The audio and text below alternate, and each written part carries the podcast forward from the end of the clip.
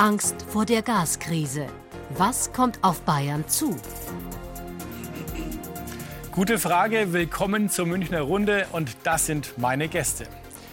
Hubert Aiwanger, der stellvertretende bayerische Ministerpräsident und Wirtschaftsminister. Die Wirtschaftsweise Veronika Grimm. Florian von Brunn, Vorsitzender der Bayern SPD und Mitglied im Parteivorstand. Der Finanzexperte Saidi Solilatu und die Braumeisterin Barbara Lohmeier. Frau Lohmeier, Sie haben ja eine Brauerei in Oberbayern. Was bedeutet diese Gas Gaskrise eigentlich für Sie? Ohne Gas kein Bier? Ja, also schön langsam rollen wir da drauf zu. Äh, viele Brauereien sind zu 100 Prozent vom Erdgas abhängig. Und die müssen sich jetzt alle ganz schnell Gedanken machen, wie es denn weitergeht, wie sie die Produktion aufrechterhalten können, eventuell ohne Gas. Kann man jetzt schon sagen, Bier wird für alle teurer? Ja, Bier musste schon teurer werden und wird bestimmt auch noch teurer. Mal schauen, wo das Ganze hinführt und wo wir landen. Und wo müsste der Kasten landen im Preis, damit Sie rentabel arbeiten können? Ja, also bei 24 Euro mindestens. Okay, wie hoch kann das noch hochgehen? Wie weit es noch weiter hoch? Ja, der Preis, also, also bei, ja, bei Wiesen sagen wir ja schon, wo ist der Mastpreis? Äh, ja. Kann man da schon was sagen? Wo der Mastpreis ist, ja, ähm, der ist, glaube ich, schon festgelegt, aber ich weiß ihn jetzt nicht auswendig. Ähm, ja, wir werden schauen, ob wir die Preise dann auch durchsetzen können, weil irgendwann ist eine Grenze erreicht, irgendwann kann der Verbraucher nicht mehr mitziehen. Mhm. Sie können ja nicht einfach so mir nichts, dir nichts sagen, ich baue jetzt so einen Erdgasspeicher bei mir in der Firma, ist viel zu kompliziert. Aber wie bereiten Sie sich auf diese Lage jetzt vor? Ja, also viele machen halt jetzt äh, einen Umbau auf Heizöl, dass man halt mit Heizöl ähm, die Brauerei betreiben kann. Die haben alte Tanks, die werden umfunktioniert. Die ähm, informieren sich, dass neue Brenner kriegen. Und das ist halt jetzt so der grobe Plan, mhm. dass man einfach umstellt. Ja. ja, Ihre Brauerei liegt ja in Erding und da haben wir Sie auch besucht. Also ja. das schauen wir uns mal an. Die Traditionsbrauerei Breuzloh bei Dorfen. Seit 1928 gibt es den kleinen Familienbetrieb. Barbara Lohmeier spürt die Energiekrise schon jetzt. Dass das da so kochen kann, dafür sorgt der Gasbrenner. Der hat zwei Stufen. Jetzt zum Kochen brauche ich natürlich Stufe 2, dass man eine schöne wallende Kochung hat. Stufe 2 kostet natürlich auch viel Energie. Das sorgt schon jetzt für enorm hohe Kosten. Den Bierpreis hat Barbara Lohmeier schon in der Corona-Krise zweimal erhöht, aber jetzt ist er schon wieder zu niedrig angesetzt. Diese Flasche kostet im Moment 85 Cent und eigentlich wäre es sinnvoll, würde sich rechnen, wenn es 1,20 kosten würde. Damit der Betrieb halbwegs rentabel bleibt, zahlt sich Barbara Lohmeier kein Gehalt aus. Sie weiß auch nicht, wie lange sie ihre Mitarbeiter noch bezahlen kann. Das Ganze führt halt zu einer Spirale nach oben, wo man halt überhaupt nicht weiß, wie es weitergeht. Ich habe äh, schlaflose Nächte, äh, weil man sich überhaupt nicht vorstellen kann, wie die Zukunft sein soll.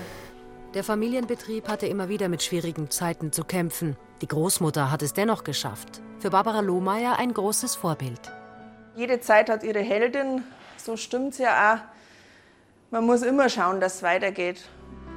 Die Zukunft der Brauerei ist ungewiss. Herr Aiwanger, viele Firmen haben schlicht Angst, Angst, überhaupt kein Gas mehr zu kriegen. Kann man jetzt sagen, bei einer Brauerei, Bier ist systemrelevant oder werden da andere bevorzugt? Ja, am Ende, glaube ich, können wir uns nicht leisten, auch nur eine Branche zu verlieren. Es hängt am Ende auch sehr viel mehr zusammen, als man vorher meint. Wir können ja nicht sagen, wir machen nur noch Nahrungsmittel, Gesundheit, soziale aber es Dienste. Gibt ja, diese Pläne. ja, es wird eine Prioritätenliste diskutiert, aber das muss zunächst mal dann auch technisch funktionieren. Man will vielleicht den einen noch beliefern, kriegt aber den Gasdruck nicht mehr hin, weil man vorher den anderen vom Netz genommen hat. Also wir müssen jetzt alles tun, um nicht in einen wirklichen Versorgungsengpass zu kommen. Und deswegen Atomlaufzeit verlängern und so weiter und nicht jetzt diskutieren, wer geht als Erster und wer geht als Letzter vom Netz. Das reicht heute nicht mehr in der Debatte. Mhm. Herr von Brunn, äh, wer geht als Erster, wer als Letzter vom Netz? Diese Fragen werden natürlich gestellt. Das wollen auch die Firmen wissen. Was sagen Sie? Ein Schmuckhersteller äh, kann runter vom Gas, äh, Automobilhersteller ist aber zu wichtig, der nicht. Gibt es so eine Art Gastriage dann? Ich weiß nicht, ob uns solche Begriffe, der stammt ja vom Herrn Söder, weiterhelfen. Ich weiß nicht, ob uns das weiterhilft, wenn man jetzt Panik erzeugt, wenn man versucht, Politik zu machen mit der Krise. Mir geht es darum, dass wir eher gemeinsam nach einer guten Lösung suchen. Die Bundesnetzagentur hat meines Wissens eine Prioritätenliste, wer äh, sozusagen ähm, bis zum Schluss Gas bekommt. Äh, besonders wichtig für die Versorgung der Bevölkerung. Sicher spielen auch Arbeitsplätze eine Rolle. Wer bekommt ähm, bis wir zum haben, Schluss Und wir haben die europäische ich kenne sie nicht. Wir haben, wir haben eine europäische Richtlinie, die sagt, die Verbraucherinnen und Verbraucher, also die Menschen, sollen ähm, versorgt werden. Ich glaube, man kann es dann letztendlich nicht so genau trennen, weil die Menschen wollen ja auch ihren Arbeitsplatz behalten. Also ähm, das ist eine sehr, sehr schwierige Aufgabe. Und für mich steht als erstes eigentlich mal an, dass wir alles tun, um dramatische Situationen im Winter zu vermeiden. Und ich finde tatsächlich, dass die Bundesregierung bisher da sehr solide arbeitet. Wir haben die Abhängigkeit von russischem Gas vermindert. Es kommen dieses Jahr noch zwei Flüssiggasterminals und so weiter. Also da wird sehr, sehr viel getan. Natürlich ist es aber auch richtig, dann äh, an der einen oder anderen Stelle nochmal, wie zum Beispiel jetzt bei dem Stresstest, der noch kommen soll, zu überprüfen, müssen wir vielleicht noch mehr tun. Hm, Im Stress, Frau Grimm, sind auch die Bauern. Der Bayerische Bauernverband sagt, fehlt das Gas, dann gibt es zwei Tage später im Supermarktregal keine Milchprodukte mehr. Wie sehr sind Sie da besorgt bei solchen Äußerungen? Ja, zunächst mal ist es ja so, dass klar ist, wir müssen jetzt erstmal Gas sparen und äh, die Ersatzlieferungen äh, maximieren, die wir bekommen können über die LNG-Terminals, über LNG-Terminals auch aus der Europäischen Union. Ähm, und das muss jetzt die Priorität sein, dass man einfach schafft, dass die Gaslücke, falls es denn dazu kommen sollte, auch zu einem Lieferstopp kommen sollte, möglichst klein ist. Und dann setzen diese Maßnahmen ein, dass man Prioritätenlisten braucht, die man abarbeitet. Aber jetzt das vorrangige Ziel sollte natürlich sein, möglichst die Lücke zu vermeiden. Und dafür gilt es sparen, sparen, sparen. Und da müssen eigentlich noch besser Anreize gesetzt werden, dass das wirklich auch jeder mitmacht. Aber es kann schon sein, dass einzelne Produkte dann einfach kurzfristig nicht mehr verfügbar sind. Ja, da muss man jetzt schauen. Ich meine, jetzt sind wir ja noch im Sommer. Die Heizperiode, äh, wo es dann wirklich eng werden kann, wenn die Speicher nicht voll genug sind, die kommt ja erst noch. Ähm, jetzt gilt es ja erstmal Sparpotenziale zu identifizieren. Und da ähm, kann man mit verschiedenen Maßnahmen arbeiten. Das Problem ist beim Gas, dass es natürlich sehr, sehr dezentral und heterogen ist, wo die Bedarfe sind. Es sind sehr, sehr viele kleine ähm, Verbraucher die Haushalte, Brauereien. Und äh, jeder hat individuell Möglichkeiten zu sparen. Und es kommt darauf an, jetzt jeden wirklich zu motivieren, den Ehrgeiz zu wecken, dass jeder sein Sparpotenzial auch ausreizt. Mhm. Motivieren ist vielleicht auch, wenn man weiß, wie schlimm es noch werden kann. Jetzt ist ja heute das Gas abgesenkt worden auf 20 Prozent, Nord Stream 1.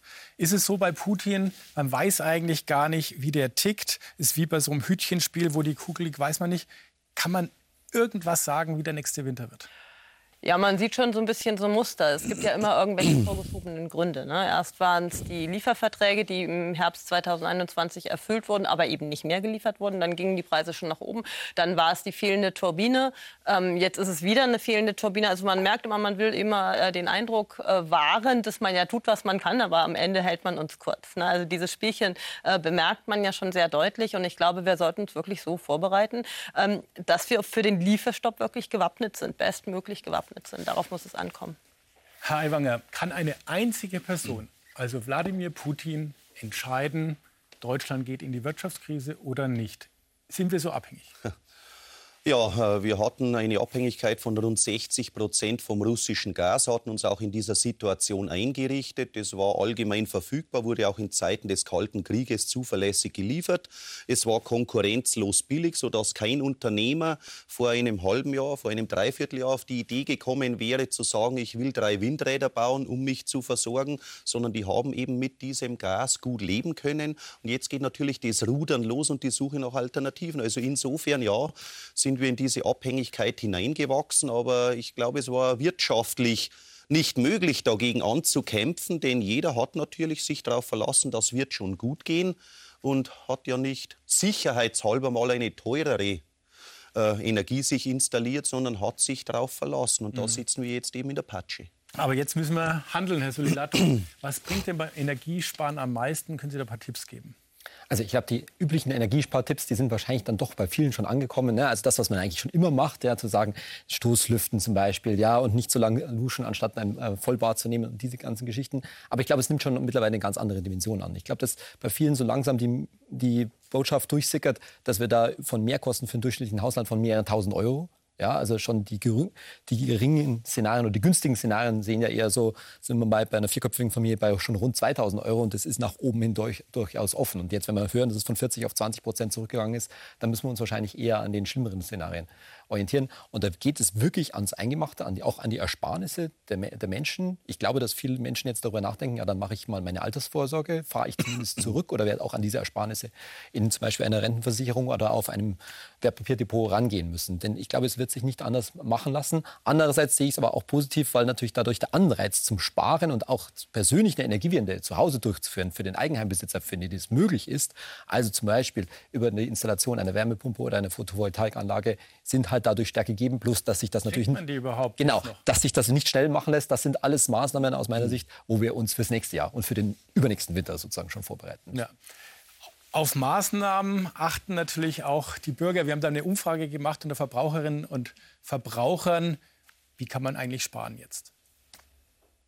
Das macht mir schon Sorgen. Wir in der WG haben jetzt schon äh, Maßnahmen ergriffen, dass wir halt versuchen, alle ein bisschen Strom zu sparen. Also so immer Licht aus, Sachen ausstecken und so. Ich weiß, dass es teurer wird, weil der Gaspreis steigt und meine, mein Abschlag steigt. Beim Strom steigt mein Abschlag. Ich versuche es auch so zu vermeiden, wenn ich ins Fitnessstudio gehe, dass ich halt im Fitnessstudio dusche und nicht zu Hause. Ich fahre jeden Morgen mit dem Fahrrad auf der Arbeit, da wird Geld gespart und dann soll wenigstens die Dusche hinterher warm und lang sein. Tatsächlich hoffen wir, dass wir bis zum Winter eine Wärmepumpe bei uns installiert haben, sodass wir da möglichst nicht mehr darauf angewiesen sind.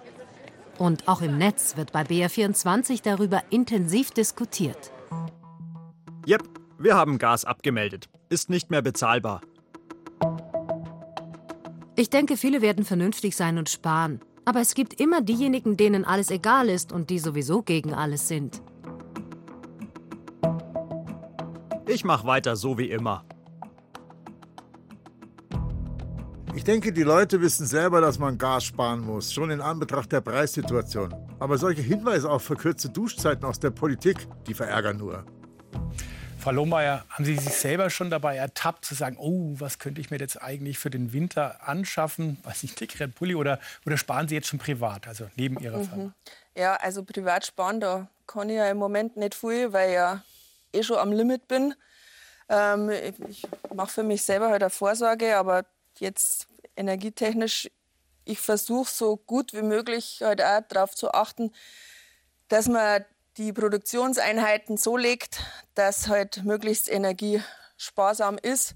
Ähm, mache Produktionsblöcke, wo ich siede und wo ich abfülle, damit ich halt das Ganze ein bisschen abfedern kann. Also man ist als kleine Brauerei halt äh, nicht in der Lage, so wie die großen, dass man äh, da im, im, Dreischichtbetrieb möglichst rentabel fährt, das geht halt bei einer kleinen Brauerei nicht. Und so ist auch in vielen Handwerksbetrieben, das ist jetzt nicht nur bei der Brauerei so.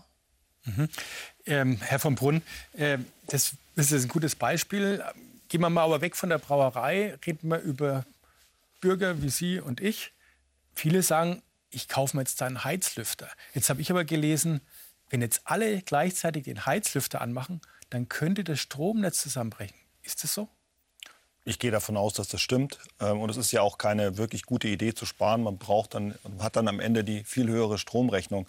Aber weil Sie gesagt haben, Bürger wie Sie und ich, Herr Nietzsche, ich glaube, wir gehören zu denen, die relativ viel verdienen und uns das vielleicht auch noch leisten können. Aber es gibt, äh, weil Sie auch gesagt haben, gehen an die Ersparnisse. Es gibt 30 bis 40 Prozent der Bevölkerung, die haben gar nicht diese Ersparnisse. Und das trifft sie hart. Und deswegen ist es auch wichtig, dass wir nicht nur für Versorgungssicherheit sorgen, sondern dass wir vor allem auch die Menschen entlasten. Die Bundesregierung hat das gemacht. Wir würden uns das aber auch für Bayern wünschen, dass Bayern da seine finanziellen Möglichkeiten noch ausspielt. Mhm. Wenn jetzt, Herr Solilator, viele aber jetzt diese Heizlüfter kaufen, erstens ist es ja extrem teuer.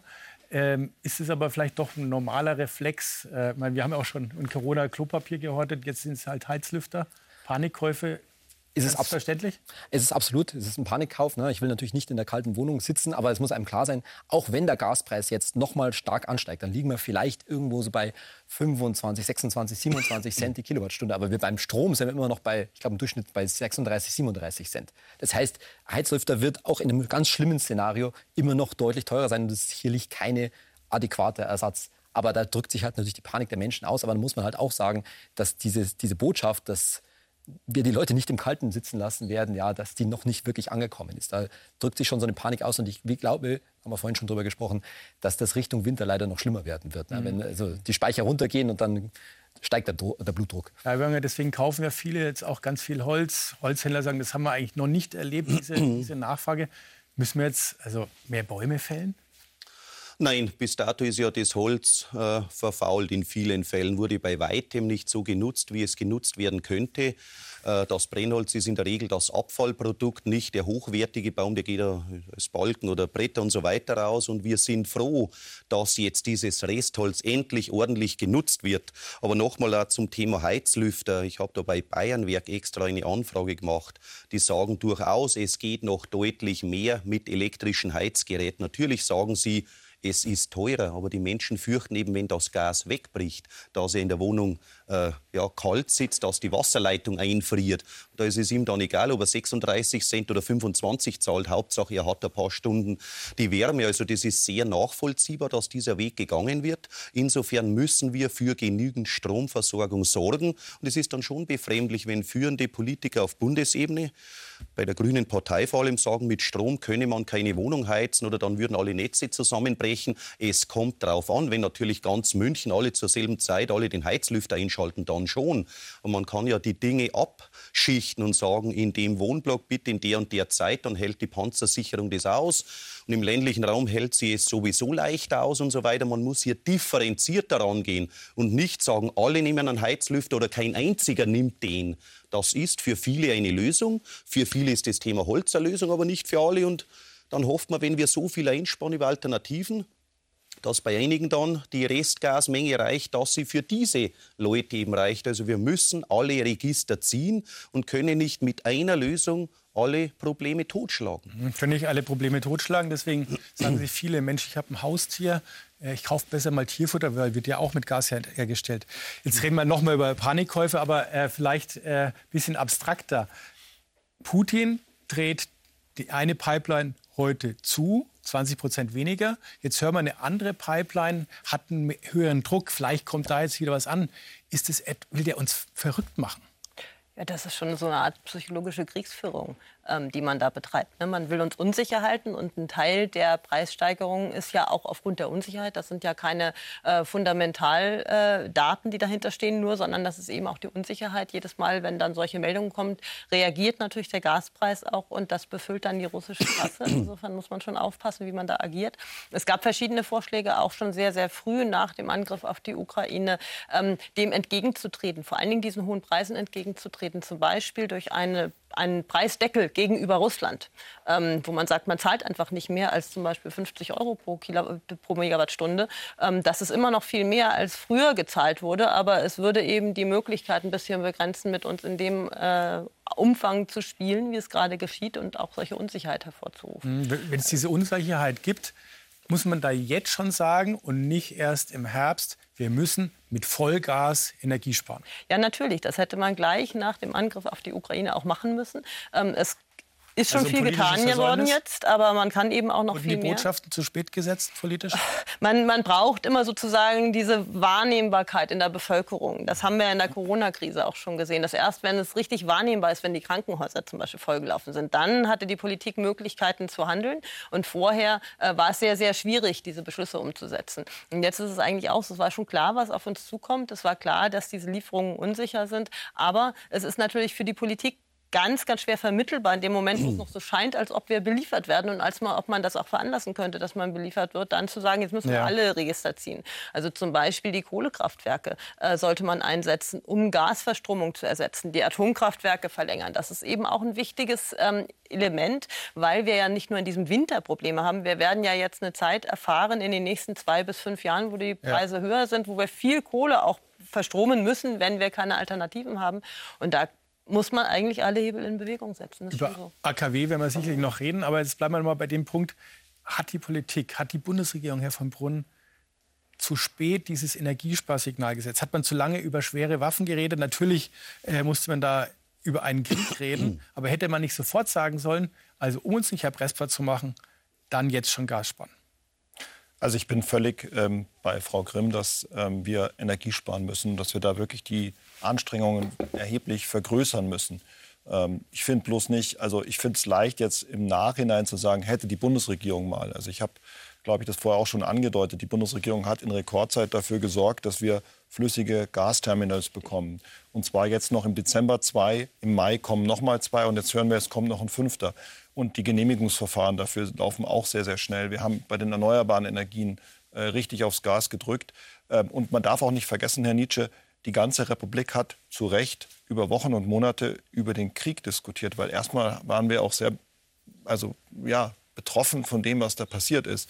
Und wenn ich noch einen Satz sagen darf oder zwei zu dem, was Putin macht. Putin nutzt sein Gas, das Mittel der Kriegführung. Es ist, glaube ich, ich weiß nicht, das können Sie vielleicht auch bestätigen, ja schon losgegangen vor dem Krieg, dass Russland kein Gas mehr auf den Spotmärkten verkauft hat und damit den Preis nach oben getrieben hat. Und ich mhm. glaube tatsächlich, wenn diese, wenn diese Gasterminals kommen, wird es zu einer Entspannung kommen. Ich finde, es geht darum, was müssen wir jetzt tun. Ähm, das Auktionsmodell für Unternehmen, das Herr Habeck jetzt eingeführt hat, finde ich sehr gut. Ich würde mir aber auch wünschen, dass wir zum Beispiel auch in Bayern noch mehr Initiativen haben zum Energiesparen. Ich habe vor kurzem auch mit der Verbraucherzentrale gesprochen. Die haben gesagt, unsere Energieberatung für die Menschen ist komplett ausgebucht. Also wenn da die bayerische Staatsregierung auch sagen würde, da schießen wir Geld nach, dass wir da mehr machen können, wäre das auch ein kleiner Baustein. Ja. Bisschen Kritik an Bayern, da hätten Sie mehr tun können. Wie sehen Sie äh, das Handeln der Verantwortlichen? Also wenn wir noch mal die Frage aufwerfen, ob der Bund zu spät reagiert hat, das sehe ich eindeutig so. Äh, wir haben seit Monaten die Situation, dass wir hier in einer Zitterpartie leben beim Gas. Und ich habe bereits vor Wochen gefordert, wir sollten die Notfallstufe Gas ausrufen, damit der Staat eben ganz gezielt Einsparmaßnahmen machen kann nicht machen muss bis ins Detail. Aber diese Auktion, die jetzt für August oder September angekündigt ist, die Dinge müssten längst laufen, dass man den Energieverbrauchern, den Gasverbrauchern sagt, du kriegst Entschädigung X, wenn du Potenzial vom Netz nimmst, wenn du eben das Gas nicht mehr verbrauchst. Beispielsweise die Gaskraftwerke die nach wie vor Strom erzeugt haben und immer wieder erzeugen, denen zu sagen, wir versuchen das jetzt wenigstens im Sommer mit Kohlekraft aus dem Netz abzudecken. Dein entfallener Nutzen wird dir ersetzt. Mhm. Zum Privatmann zu sagen, wenn du dir eine Pelletheizung einbaust, kriegst du die mit ein paar tausend Euro bezuschusst, wenn du dafür im Herbst und Winter als Gaskunde ausscheidest. Und da sind wir bis heute nicht. Ja, ist es klug, Frau Grimm, so eine Prämie, für der, den der Gas spart, Rechnung vorlegen und dann sagen, jetzt hätte ich gerne die Belohnung oder eine Abfrage? Auftragprämie für alte Geräte? Ja, das ist absolut klug. Das hätte man sehr, sehr früh machen sollen, ist auch vorgeschlagen worden. Und auch Unter anderem von mir, äh, kommt noch gar nicht. Ähm, ich meine, man muss ja sehen, äh, bei den Preissignalen, ähm, die hohen Preise sind sehr schmerzhaft, ähm, aber die lösen natürlich Einsparaktivitäten aus, ja, bei denen, die die Preise sofort sehen und erfahren ja. und die für das voraussehen. Ähm, viele werden das aber auch mental erstmal wegdrücken ne, oder werden hoffen, vielleicht deckelt der Staat die Preise noch, ja, und dann wird eben zu wenig gespart. Und am Ende, äh, wenn tatsächlich rationiert werden muss, dann ist das sehr, sehr schmerzhaft, weil man eben nicht gezielt rationieren kann, wenn dann zu wenig Gas da ist. Insofern einerseits müsste man klar machen, wie werden die Preise weitergegeben und wer wird im Gegenzug entlastet. Nicht jeder kann das tragen tragen. Man muss dann auch klar machen, diejenigen, die das nicht, äh, diese Härten nicht tragen können, die müssen wir entlasten. Auf der anderen Seite Prämien ähm, lösen irgendwie eine Art von Ehrgeiz aus bei den Menschen. Ne? Wenn ich weiß, ich kriege eine Prämie, ähm, dann überlege ich nochmal. Ne? Und dann gibt es auch so eine positive Motivation, nochmal zu überlegen, was ich rausholen kann. Ne? So ein äh, potenziell. Also reine Appelle bringen nichts. Man muss schon. Appelle, also ich glaube, da spricht auch vieles in der ökonomischen Forschung dafür, dass das nichts bringt. Ne? Viele Leute drücken das erstmal mental weg, äh, realisieren das nicht oder hoffen, dass die Politik vielleicht dann doch noch was tut, äh, dass die Preise nicht so hoch werden. Und diese Prämien wären schon ein gutes Instrument. Der eine nutzt die Prämie dann eben, um die Heizung auszutauschen. Und es ist so heterogen. Es ist ja ganz mhm. unterschiedlich. Der eine hat kennt vielleicht einen Handwerker, der es noch macht. Sie haben genickt. Ich glaube, wir müssen dabei vor allen Dingen auch an die Mieter denken. Denn wenn wir sprechen über Pelletheizungen und anderes, die Möglichkeiten haben ja sehr viele Mieter einfach schlichtweg natürlich nicht. Ja? Und da tritt genau dieser Effekt in, äh, nicht in Kraft, dass die große Abrechnung dann mit der Nebenkostenabrechnung im nächsten Jahr 2023 erst kommt, die dann vierstellig oder sogar höher vierstellig äh, wird.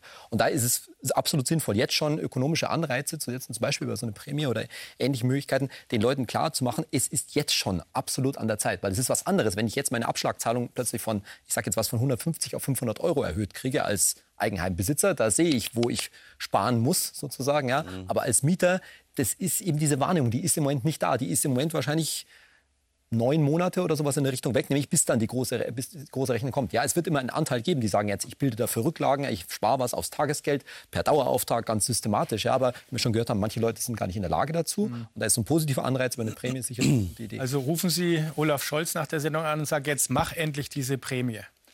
Also ich, ich, ich finde tatsächlich, ich sage es nochmal, dass die Bundesregierung einen guten Job macht. Man kann ja auch gemeinsam immer ähm, äh, schauen dann, ob äh, es noch bessere Vorschläge gibt.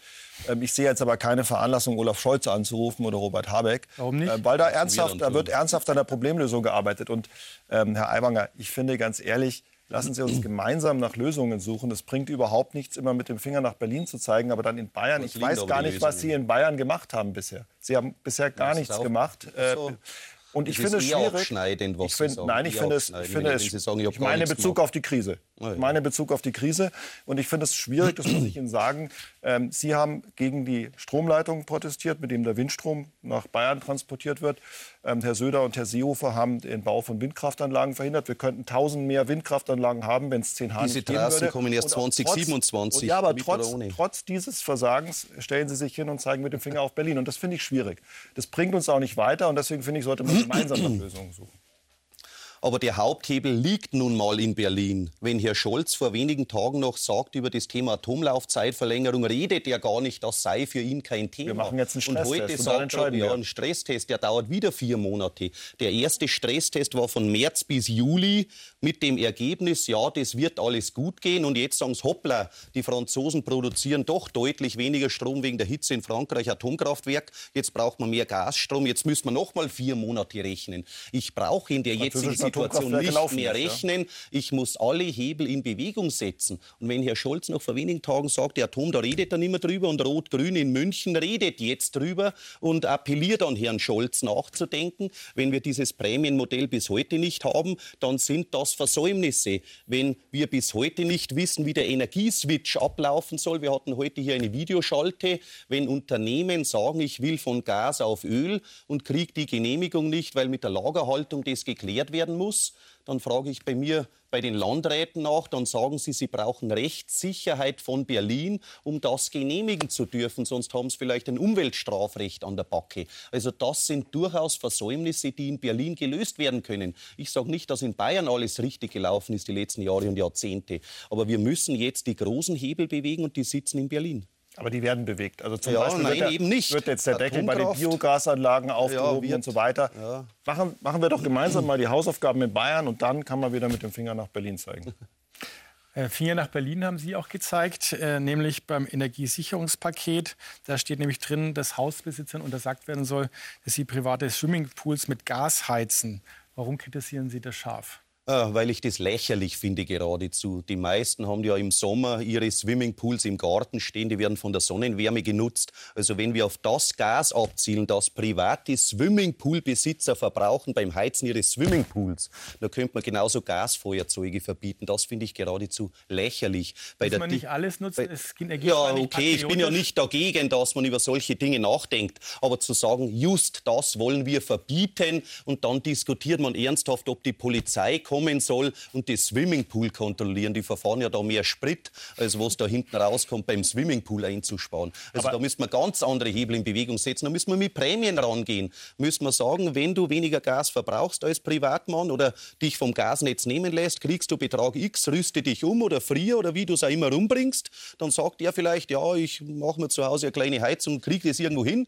Und die Industrie kann in großem Stil Gas einsparen, wenn sie hier gezielt unterstützt worden wäre und weiterhin unterstützt wird bei diesem Energieswitch. Aber auch da ist noch zu viel unklar. Viele wollen den Weg gehen und trauen sich noch nicht. Also da sind wir überall drei bis vier Monate zu spät dran. Mhm. Aber jetzt mal ganz ehrlich, wenn Menschen ihre Heizkostenrechnung nicht mehr zahlen können und der Nachbar beheizt sein Schwimmbad, also ich finde, da ist irgendwas nicht in Ordnung. Und natürlich ist es richtig, dann zu sagen, das Schwimmbad kann Ja, da müssen wir eher werden. dort ansetzen äh, bei den äh, niedrigen Einkommen. Deshalb appelliere ich und ich rufe Sie auf als SPD, endlich die niedrigen und mittleren Einkommen bei der Einkommensteuer deutlich Genau zu entlasten. Ab 862 Euro Monatsverdienst zahlen die Leute Steuer und dann kommt an Weihnachten mal 300 Euro Heizkosten. Wir müssen bis 1500, 2000 Euro Verdienst steuerfrei stellen von unten her. Dann braucht er dieses Dankeschön in 300 Euro, wo die Hälfte versteuern muss, gar nicht. Also die niedrigen und mittleren Einkommen bitte deutlichst entlasten und nicht aus ja, Neid, der Nachbar kann sich nur das Pool leisten, jetzt kommt die Polizei und stellt das Pool ab und ich sitze weiterhin mit meinem niedrigen Einkommen zu Hause. Aber genau die werden mit dem. Entlastungspaket entlastet. Genau Ja, die werden entlastet. denn? Ja, in Höhe Kann von das wenigen alles hundert Euro. vorrechnen? Es geht um tausende Euro im Jahr mittlerweile. Also wir müssen die niederen und mittleren Einkommen steuerlich deutlichst entlasten und denen nicht alle paar Monate 100 Euro überweisen. Inflation, Kosten, die anfallen. Wie viel insgesamt? Sie haben vorhin schon gesagt, beim Energiesparen sind schon mehrere tausend Euro, die man da wahrscheinlich mehr zahlen muss als Familie. Wenn man alles zusammennimmt, was ist das für ein Kostenblock? Viele haben ja die Rechnung noch nicht zu Hause. Ist es ein Blindflug gerade bei den Kosten? Es ist weitestgehend ein Blindflug, weil ich glaube, viele Leute auch das System der Gasversorgung gar nicht verstehen. Also die wissen gar nicht, was auf sie zukommt, weil sie nicht wi- wissen, zu welchem Preis hat ihr Gasversorger zum Beispiel das Gas eingekauft, was, was blüht ihnen da bei der Abschlagzahlung zum Be- Beispiel noch. Und das ist auch eines der, der Blindflüge, an der wo man ja, mehr Transparenz schaffen muss. Also dass dann eine regelmäßige Information zum Beispiel auch verpflichtend für Vermieter an Mieter gehen sollte, ja, dass man sehen kann, okay, das ja, das ist bei mir schon aufgelaufen, das kommt mit der nächsten Nebenkostenabrechnung, damit man sich darauf einstellen kann. Und ansonsten kann ich dem nur zustimmen, dass man da Anreize bringen muss. Und vor allen Dingen, das finde ich halt wichtig, also wenn Frau Lohmeier sozusagen mit ihrem Betrieb äh, hier Gas einspart, dann sollte es dafür eine Belohnung geben. Aber es wäre halt auch schön, wenn das in Richtung von, soweit es halt möglich ist, von erneuerbaren Energien geht. Ja, nicht, Es dass wir jetzt einen, mehr- Rückfall, einen starken Rückfall zum Beispiel in Zeiten von Öl haben. Es braucht mehr Informationen, haben Sie gesagt, für jeden Einzelnen. Kriegen Sie denn genug Informationen von der Politik, von Wirtschaftsverbänden, sagen, so kannst du mit dieser Gaskrise vielleicht doch noch ganz gut umgehen, so Ja. kommst du zurecht? Also unsere Informationen kriegen wir halt über die Brauereiverbände. Wir haben ja zwei Stück und da sind wir eigentlich dann ganz gut informiert. Aber ich möchte jetzt mal zur Energiepreispauschale was sagen. Die Energiepreispauschale, die wird über die Unternehmen abgewickelt, die müssen die Unternehmen vorstrecken und die ist auch noch lohnsteuerpflichtig. Also irgendwo ist das nicht in Ordnung. Ja, aber die ist deswegen lohnsteuerpflichtig, damit der Herr Aiwanger und ich mit unseren hohen Einkommen nicht davon profitieren, sondern, sondern dass die wirklich dies brauchen, dass es dort auch ankommt. Ja, aber Das hat schon seinen Sinn. Und dann muss auch noch das Unternehmen dafür sorgen, dass die ganzen Verwaltungskosten ähm, gezahlt werden können. Das, die Verwaltungskosten muss auch die Firma tragen. Es, wir, hatten, wir haben große Schwierigkeiten, diese Summen auszuzahlen an sehr, sehr viele Menschen. Das muss man ganz ehrlich sagen. Dafür gibt es keine klare Methode. Und deswegen ist natürlich die Methode über die Steuer, also über den Steuerabzug, eine relativ gute und eigentlich unbürokratische. Warum ich verstehe, eine dass Sie darüber Methode? Wir haben immer wieder Krisen, es gibt Überschwemmungen, es gibt alles Na, Mögliche. Schauen Sie mal bei den Corona-Hilfen, welche Schwierigkeiten es äh, gegeben hat. Und wenn Aber Sie mit der, der zuständigen? IHK München und Oberbayern reden, die sagen, ähm, haben gesagt, die haben da schon einige Verbesserungsvorschläge. Also wir haben ja jetzt nach einem Instrument suchen müssen, wo wir diese Hilfen sehr, sehr schnell auszahlen können. Und ich finde, das ist schon, verstehe, dass Sie da Steuern belastet sind, aber es ist ein sehr Die effektives senken, das Instrument. könntest du von heute auf morgen auf Knopfdruck machen. Das ist aber ein Handlungsbedarf, den es wirklich schon lange gibt, äh, dass man einfach Zahlungen direkt an die Bürger leisten kann. Da steht so ein bisschen was im Wege. Ne? Also äh, auf verschiedenen Ebenen äh, Datenschutz. Man bräuchte eben eine persönliche ID. Ähm, man bräuchte auch ein gewisse, gewisses Ausmaß an Digitalisierung äh, der Behörden, damit das umsetzbar ist. Und Persönliche da haben wir eine ganze ja. Menge. Also eigentlich ist ja jeder. Genau, da haben wir eine ganze Menge Handlungsbedarf, um das wirklich so auszugestalten, dass dann jeder tatsächlich adressiert werden könnte mit einer Hilfszahlung. Ähm, Und dann, wenn man jetzt wirklich sagen möchte, das macht man einkommensabhängig, äh, dann müsste man ja zusammen mit dieser persönlichen ID auch eine Information haben über äh, die persönliche Situation wir äh, der Person. Datenschutzprobleme natürlich. Und da haben wir natürlich Datenschutzprobleme, aber gelöst werden muss das schon, weil wir sehen, wir haben öfters ähm, Krisen, in denen das notwendig wäre. Und ich würde denken, ähm, die Zahlung und die Tatsache, dass das der Einkommensteuer unterliegt, ist schon mal nicht so schlecht, äh, vom Prinzip her, weil ähm, man dann natürlich denjenigen, die ein hohes Einkommen haben, nicht so viel auszahlt. Ich meine, insofern ist es schon, wirkt das dann schon ähm, sozial äh, ausgewogener, als wenn man jedem den gleichen Betrag zukommen lassen würde. Aber klar, es gibt dann den Aufwand. Also das müsste Ja, man deutlich halt adressieren. Herr Aiwanger nickt. Ja, äh, natürlich gebe ich Ihnen recht. Ich habe selber erfahren müssen, wie schwierig es ist, wenn man sagt, man will gezielt gewisse Branchen mit Corona-Mitteln versorgen und hat dann erstmal das Problem, an die Leute heranzukommen. Dann ist in der Regel ein Antragssystem, dass man sagt, folgende Personenkreise hätten die Möglichkeiten, Anträge zu stellen. Aber eigentlich bräuchten wir wirklich ein System, wo wir auf Knopfdruck alle Friseure von Niederbayern oder alle äh, Gasthausbesitzer von Oberbayern oder alle Sozialhilfeempfänger von ganz Bayern auf Knopfdruck in den Schubladen bedienen können. Ja, das dann fehlt. haben Sie aber sofort den Datenschutz. ja, das ist ja das Problem, aber das wäre nötig, sagen, dass der Staat zeitnah auf meinen kann. Datenschutz, ich möchte jetzt Geld haben, ich unterschreibe sofort, macht mit meinen Daten. Aber das bräuchten schon vorher, nicht erst sagen, bitte unterschreib. Du bräuchtest vorher die Daten und die Personen. Aber Sie sagen richtig, das ändert sich ja täglich. Der, der heute vielleicht äh, Sozialhilfeempfänger ist, könnte ja morgen einen Lottogewinn gehabt haben. Da sitzt er auf der Seite der Millionäre und übermorgen hat er das Geld wieder verzockt, dann sitzt er wieder auf der anderen Seite. Also äh, Sie müssten dann tagesaktuell wissen, wie sind dessen Einkommensverhältnisse, damit man nicht falsche Kreise bedient. Und deshalb bin ich der große Anhänger von pauschaleren Herangehensweisen. Und es ist auf alle Fälle kein Fehler, in der jetzigen Zeit der ständig steigenden Lebenshaltungskosten deutlich die Einkommens- und Lohnsteuer zu senken und eben zu sagen, wir senken die Steuer für die unteren Einkommensgruppen, indem wir die Freibeträge anheben auf deutlich genau das 1000 machen wir. Euro im Monat. Der Grundfreibetrag wird erhöht, der Arbeitnehmerpauschbetrag Ja, wird erhöht, wann? Rückwirkend, rückwirkend zum 1. Januar. Äh, Und das, was Sie vorschlagen, sind Maßnahmen aus meiner Sicht, wenn ich das beurteile, die eher höheren Einkommen zugekommen. Die niedrigen und die mittleren 860 Euro im niedrigen. Einkommen entlasten wir durch Direktzahlungen besser und Na. gerechter als durch Steuern. Jetzt haben wir einen Finanzexperten in der Runde. Es geht Was ja nicht um die Heizkosten, es geht um die Lebenshaltungskosten. Ja. Sie überweisen ja heute nicht ein Buttergeld und ein Fleischgeld. Kommt doch darauf an, was ich, dann, was ich dann letztendlich in der Tasche habe. Aber es ist am Ende ist es halt Geld mit der Gießkanne ausgeschüttet. Und was wir ja vorhin diskutiert haben, dass so ein Prämienmodell sehr gezielt aufs Energiesparen. Also ich möchte eigentlich, ich möchte meine Nebenkosten, aber als Mieter möchte ich meine Nebenkostenabrechnung fürs Jahr 2020, also die von diesem Jahr vorlegen und die vom nächsten Jahr und sagen, je mehr ich eingespart habe, desto mehr bekomme ich wi- wieder. Und am besten das schon vorgestreckt. Trotzdem können aber nicht alle einsparen, weil sie einfach äh, sagen, ich habe halt diese Das könnte man- Kinder das und das könnte- kann nicht ja. alles Klar, aber das müsste natürlich für eine, sage ich mal, jetzt eine Familie mit zwei oder drei Kindern müsste das wesentlich höher sein, weil richtig, wie Sie sagen, die Einsparmöglichkeiten sehr viel geringer sind. Die brauchen natürlich eine stärkere Entlastung als jetzt mit entsprechenden äh, hohen Einkommen. Aber das, das, das würde dieses Gamification-Prinzip sofort einführen, weil das ist, er löst ein Rattenrennen um, das, um die höchste Energieeinsparung aus. Und da erreichen Sie in der Breite, das muss ja auch für Unternehmen so etwas geben, ganz klar. Ja, und da erreichen Sie in der Breite viel mehr, als wenn Sie glaube ich, mit der, also man braucht natürlich eine Entlastung für niedrige Einkommen, das ist, glaube ich, gar nicht die Frage. Und also das sind sich, glaube ich, auch alle einig, dass diese 300 Euro Energiepauschale natürlich nicht ansatzweise, nicht ansatzweise ausreichen. Das ist, glaube ich, klar. Aber es braucht auch diesen, äh, diesen Anreiz, in der Breite Energie zu sparen. Und Die ganz entscheidende Frage ist doch, bleiben, Frau Grimm, die Energiepreise zu hoch? Also manche sagen sich vielleicht, ja, also den Winter warte ich noch ab, soll ich mir jetzt für 30.000 Euro, wenn ich sie denn kriege, eine neue Heizung kaufen? Ähm, wann ist dieser Spuk vorbei?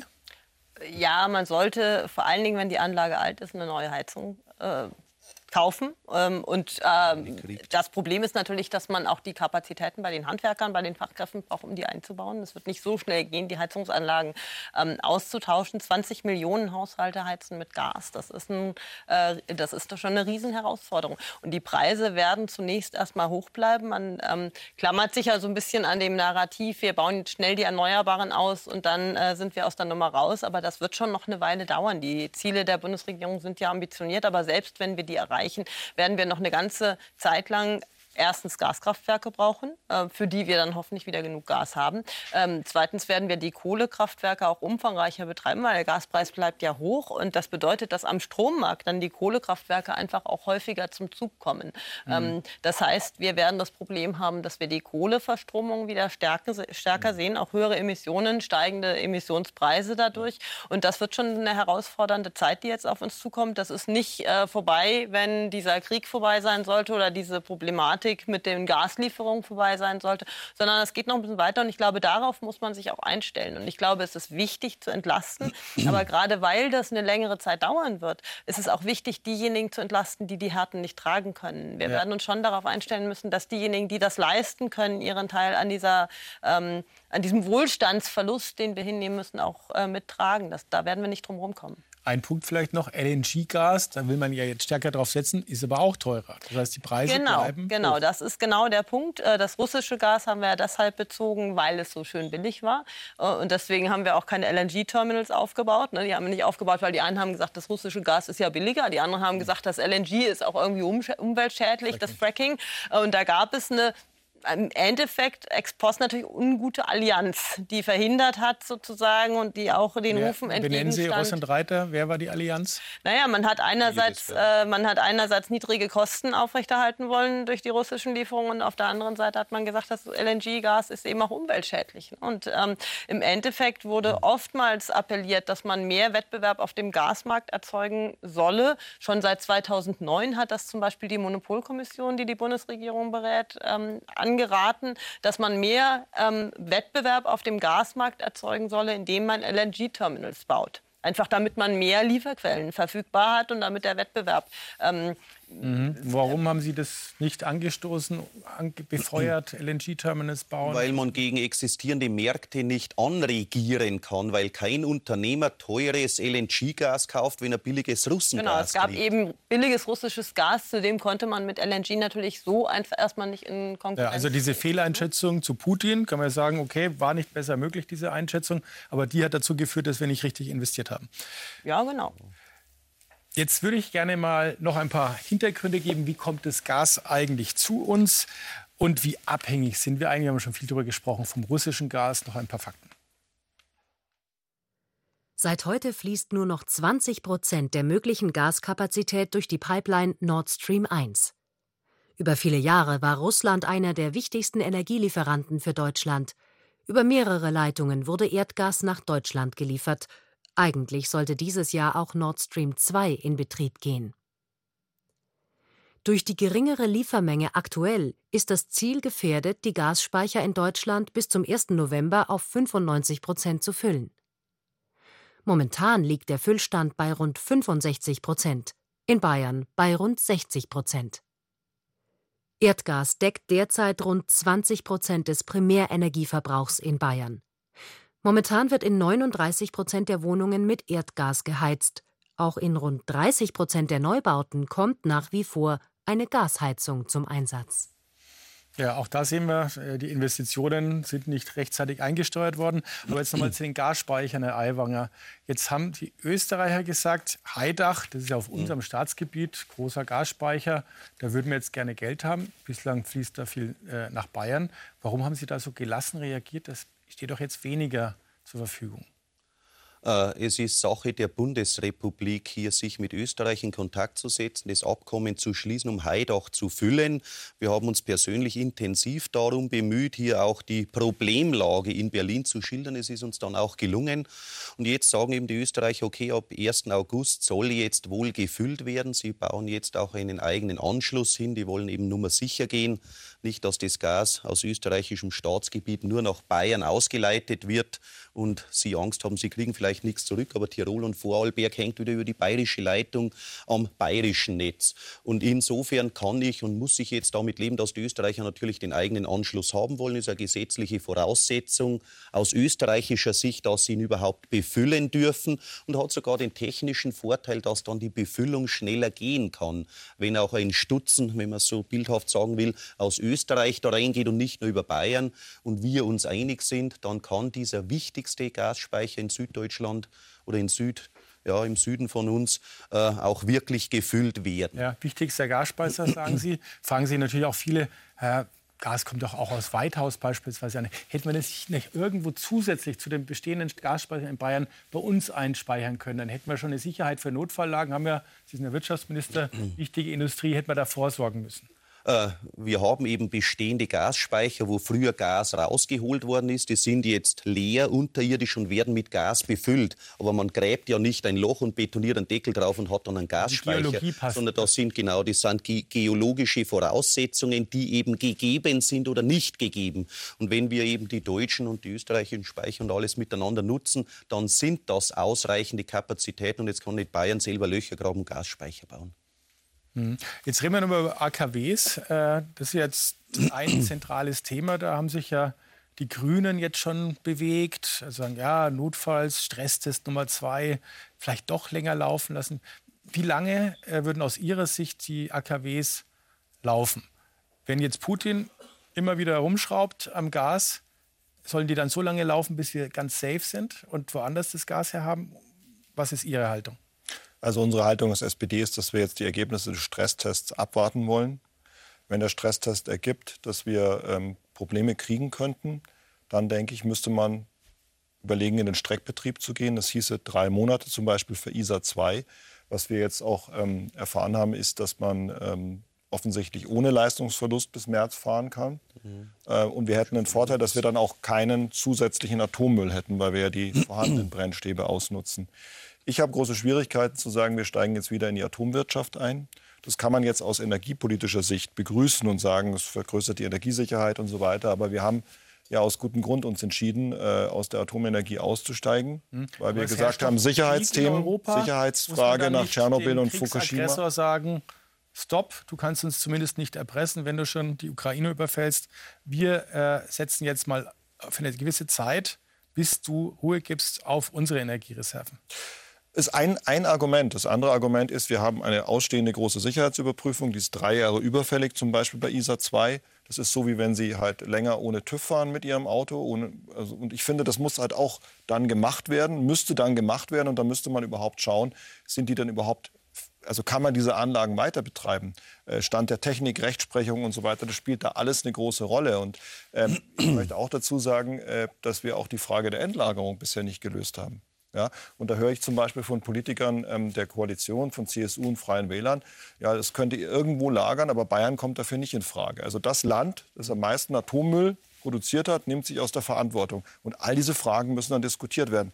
Also ich würde diese beiden Sachen trennen, Streckbetrieb. Die Frage, die wir seit Wackersdorf quasi äh, diskutieren, ja, also ist aber nicht Jahre, gelöst. Sondern jetzt ad hoc um den Weiterbetrieb. Wie weit würden Sie da gehen, Herr Aiwanger, wenn Sie sagen, also es geht nicht nur um drei Monate Weiterbetrieb, sondern lasst uns wieder einsteigen, die Franzosen machen es vor? Also Sie sind jetzt nicht in der Bundesregierung als Person und insofern will ich Sie persönlich nicht angreifen. Aber wenn Sie hier lapidar sagen, ja, man muss halt dann schauen, genau das fordere ich seit März, dass man halt dann schaut. Noch vor drei Wochen hat mich, mir der Wirtschaftsminister, ja, ob es denn geht, zu verlängern. Und noch vor drei Wochen oder vier Wochen, wann es auch immer war, kann genau nachschauen. Im Terminkalender hat mir der Herr Wirtschaftsminister Habeck erklärt, dass Streckbetrieb bedeuten würde, dass man jetzt schon die Leistung zurücknehmen müsste von ISA 2 und die Lücke mit Gas füllen müsste, nur um ein bisschen ins nächste Jahr zu kommen. Eine glatte Fehlinformation. Äh, das muss ein Mann an dieser Stelle wissen oder er muss es sich sagen lassen. Wir haben hier monatelang mit einer falschen Faktenlage uns konfrontiert gesehen. Immer wenn wir dem Bund gesagt haben, nein, es reicht bis August nächsten Jahres ISA 2 und bis Silvester 22 100 Prozent und dann geht es mal runter. Das wurde abgestritten. Es wird bis heute behauptet, Uran kriegte man nur von Putin und lauter solche Fehlinformationen. Okay, da karten Sie jetzt nach, aber ich sage jetzt, nein, nein, die Frage das geht ja nach vorne genauso. Die Frage war ja, was wollen Sie?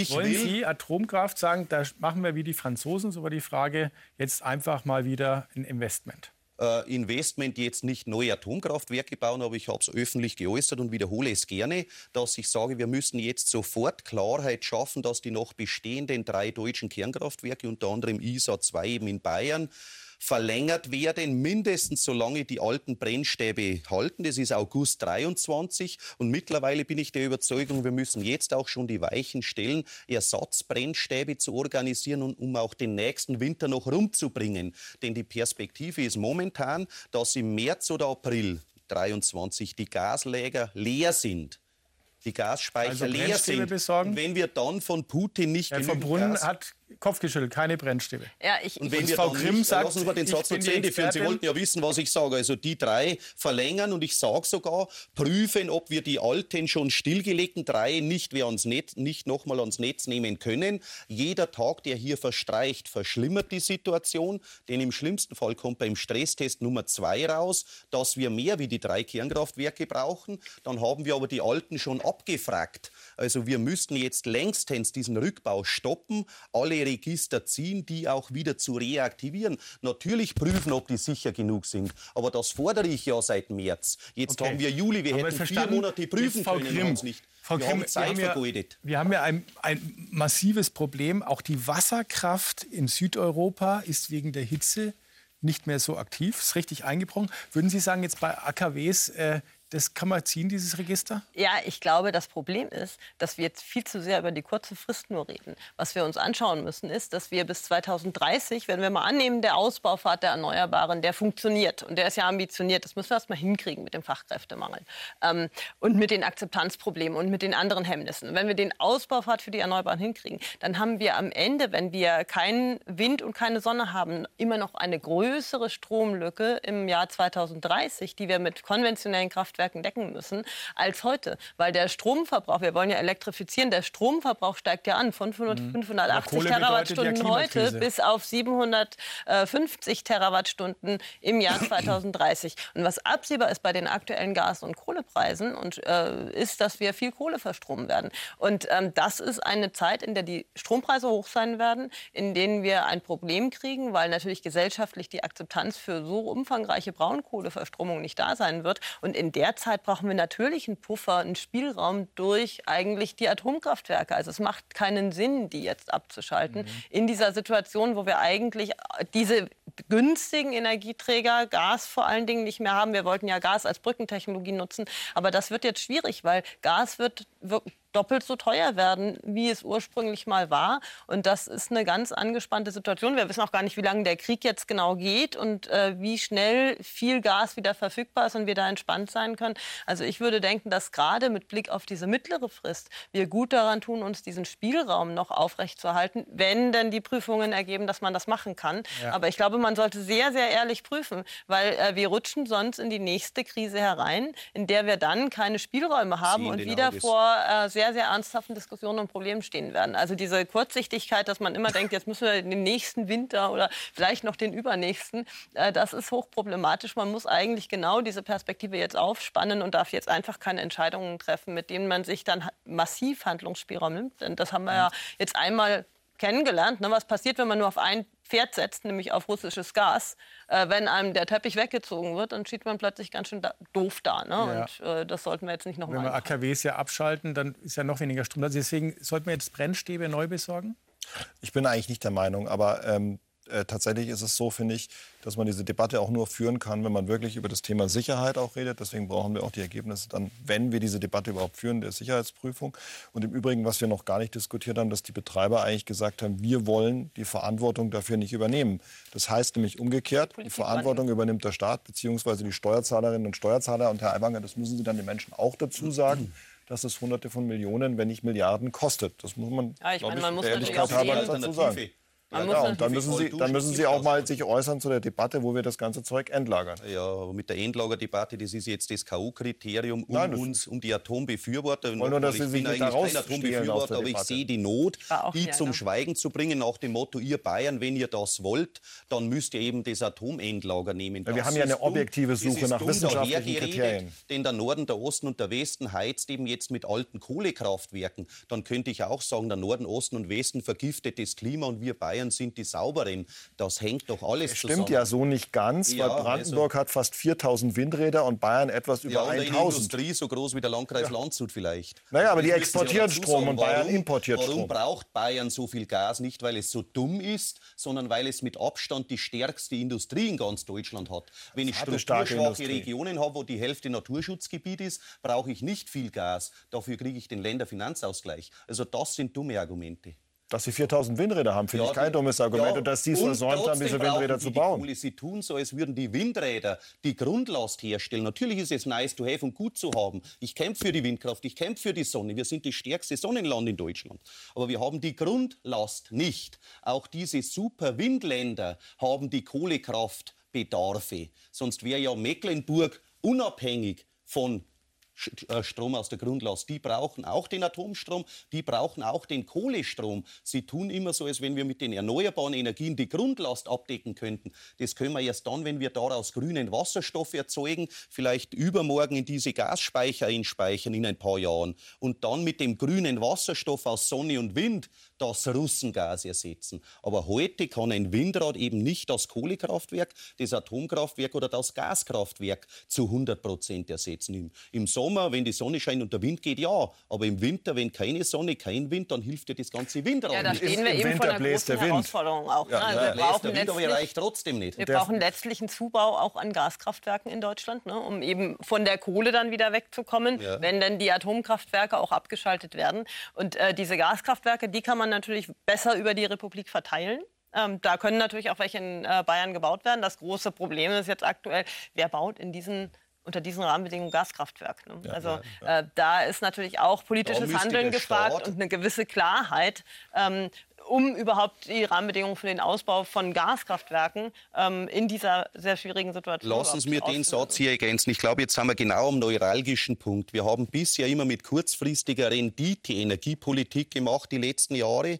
Früher wurde zu Oskar von Millers Zeiten eben beschlossen, jetzt wird Bayern elektrifiziert. Dann wurde dieses Stromnetz aufgebaut. Dann wurde ein Walchensee-Kraftwerk gebaut. Später wurden dann Kernkraftwerke mit Steuerzahlergeld gebaut. Und jetzt müssten wir eigentlich Pumpspeicherkraftwerke mit Steuerzahlergeld bauen, müssen die Netze ausbauen, wo es nötig ist und so weiter und das nicht dem Markt überlassen, weil der natürlich kurzfristig die Rendite sieht, aber heute nicht am Pumpspeicher baut, der sich vielleicht in 30 Jahren rentiert. Aber dieses kurzsichtige Privatisieren und Gewinnmaximieren hat uns ja genau dorthin gebracht, wo wir heute sind. Also wir müssen jetzt wieder nachhaltigere Energieversorgungsstrategien aufstellen, wo auch das Thema grüner Wasserstoff mit langem Atem jetzt angegangen werden muss, jetzt ansubventioniert werden muss, damit wir in ein paar Jahren dann den Windstrom aus Schottland in Wasserstoffform zu uns kriegen und Ja. so weiter. Jetzt sind Und wir das schon können wir nicht dem privaten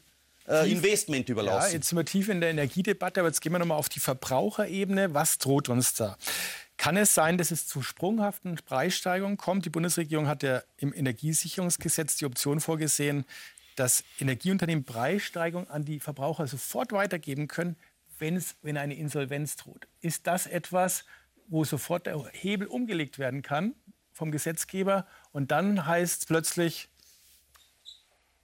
Also die Möglichkeit ist, Möglichkeit ist vorgesehen, ich glaube mit einem Monat Vorlaufzeit, wenn ich richtig inf- inform- informiert bin. Aber es zeigt sich ja jetzt schon jetzt auch im Fall von Juniper, dass man da über Umlageverfahren nachdenkt, wo man das auf, Juniper, großes Energieunternehmen, auch das wird umgelegt. Wie viel wird da im März gezahlt werden müssen? Bei so einer vierköpfigen Familie können Sie so auf 200 bis 300 Euro im Jahr rechnen, dass das jetzt schon sozusagen wahrscheinlich ähm, zum Tragen kommen wird. Und das wird wahrscheinlich aus meiner Einschätzung noch häufiger der, äh, der Fall sein. Und die Frage Weil ist wir natürlich, mehr retten müssen. Ja, wir werden mehr retten müssen. Würde ich, würde ich erwarten, dass diese Fälle noch öfter vorkommen, weil da haben sich auch, glaube ich, verschiedene Konzerne an der Stelle auch verspekuliert. Ne? Die haben so die steigenden Preise gesehen und haben gesagt, ah, das kommt kommt schon wieder runter und jetzt laufen ihnen die Preise sozusagen natürlich davon an der Stelle. Ich glaube nur, dass es wichtig ist zu sagen, dass, dass man halt da ist schon die, die, die, die Nachricht schon richtig, dass man da niemanden allein lässt. Ne? Also da sind wir wieder bei der, bei, der, The- bei der Thematik, dass man niedrige und mittlere Einkommen da entlasten muss, Mhm. zu sagen, es muss jeder erstens seine Gasrechnung bezahlen können in irgendeiner Form und vor allen Dingen fliegt niemand deswegen aus der Wohnung. Das ist auch eine ganz es wichtige- ist, glaube ich, ganz wichtiger wichtig, Punkt. ist, glaube ich, wichtig zu sagen, dass es erstens